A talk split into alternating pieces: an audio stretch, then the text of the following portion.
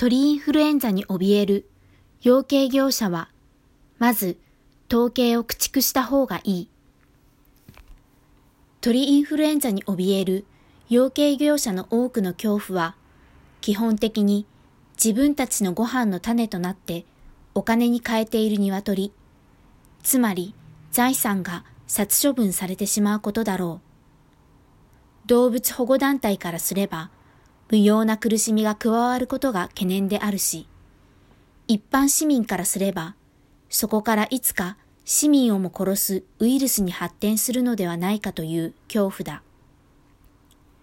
これまでに鳥インフルエンザ A、H5N1 によって455人が亡くなっている。鳥インフルエンザ A、H7N9 によって212人が亡くなっている。悲しいことに最初に報告される死亡者の多くが若い人や子供たちであることが多い。親を含めた悲しみやいかに。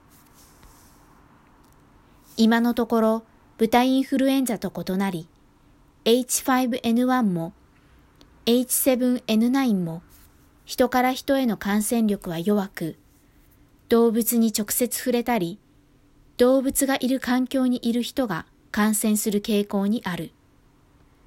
しかし、いくつかのアミノ酸が変異すれば、また遺伝的集約が起きれば、いつでも COVID-19 のようなパンデミックにつながりかねない。世界中の疫学者が常に怯え、また、右往左往しているのは、このインフルエンザ A ではなかろうか。ふと、集結したのかな？と思われる期間があっても、着々と進化を重ね、少しお休みしていただけでした、みたいな顔で次の感染拡大が起きている。野鳥が自然宿主であろうが、自然から養鶏場を完全に切り離すことは不可能だ。空気は常に取り入れられているし、人も出入りする。人と動物の密度が高い場所でパンデミックは起こりやすいことは歴史的に間違いがない。集約的畜産はまさに感染症の温床になり得て、またウイルスの増殖能力を一気に高め、一気に強力化する。殺処分を担当した人々にも感染してきたことが分かっている。低原性から高原性に突然変異すると考えられていることも誰もが知っていることであろう。原因を一つ減らすのはどうか。さて、タイトルの通り、鳥インフルエンザを恐れるのであれば、まずは統計という劣悪な娯楽を排除することに気持ちを割いただろうかという提案をしたい。自分たちが言うのもなんだが、国内の市民運動は小さく弱小なので、多くの男性が講じる違法掛け事を潰すには力不足だ。しかし、超巨大産業である養鶏、そこに付随する飼料産業や流通小売産業には力がある。過去に実際に統計が一つの原因となった鳥インフルエンザ流行があった。タイでの2004年の最初に報告された死亡は18歳の統計業者であった。鳥インフルエンザの報告の遅れの要因の大きな一つが統計であった。高価で高い金を生み出すため殺処分されてはたまらないからだ。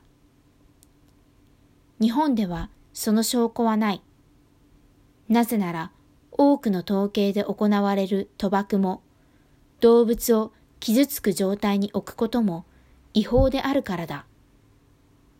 隠れて行われていることに対して、日本政府、地方行政はほぼ機能しない。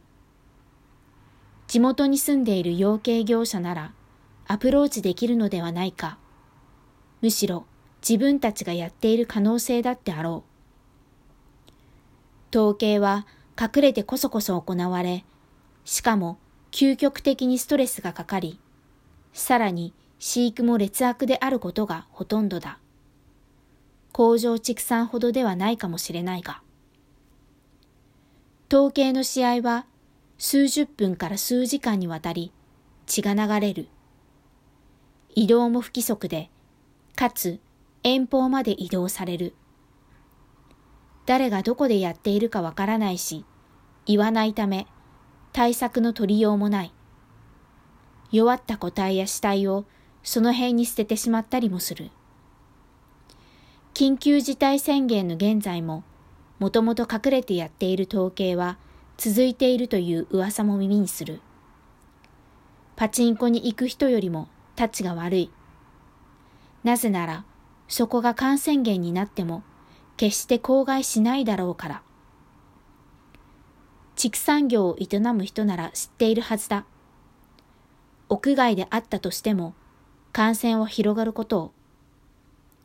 しかも靴を履き替えるわけでもなければ消毒をするわけでもない。どうやってなくすのか。方法は簡単だ。行政や政治家に事業者として統計を取り締まり排除してくれと提案していただくだけだ。日本は経済優先社会なのだから、そのことを少し社会貢献的に、ついでに自分のところの商売のために利用してはどうだろうか。統計は沖縄に限らず各地で行われている。